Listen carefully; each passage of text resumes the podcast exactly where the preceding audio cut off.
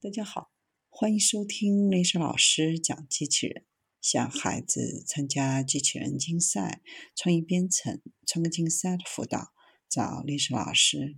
欢迎添加微信号幺五三五三五九二零六八，或搜索钉钉群三五三二八四三。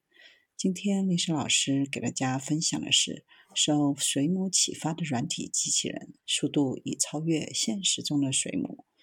水母独特的运动方式使其成为机器人研究人员的热门研究模型。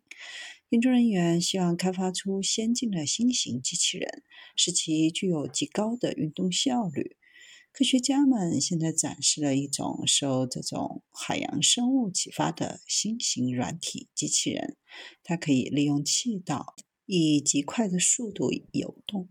今天介绍的这种新型软体机器人是由北卡罗来纳州立大学和坦普尔大学的科学家联合开发。之前，他们生产了一种受猎豹启发的快速移动机器人。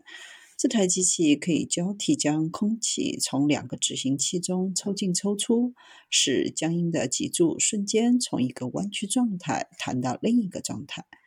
最新的机器人正是用这种方法改进而进行研究的。之前的工作主要集中在制造软体机器人，而这种机器人的灵感来自猎豹。虽然机器人的速度非常快，但它们有一个僵硬的脊柱。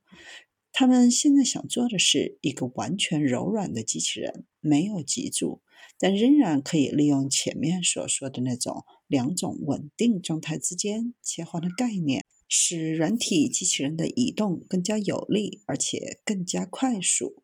受到启发的动物之一就是水母。水母游泳的能量效率在海洋环境当中是无与伦比的。团队试图通过使用聚合物圆盘来重现这一点。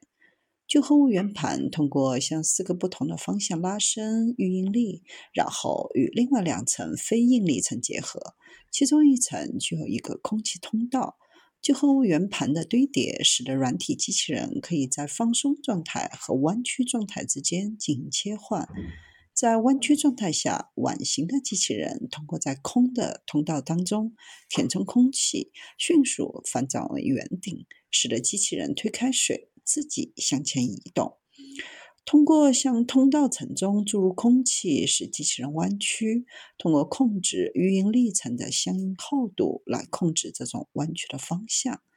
在测试当中，软体机器人表现出每秒五十三点三毫米的平均速度，而研究的三种水母都没有超过每秒三十毫米的速度。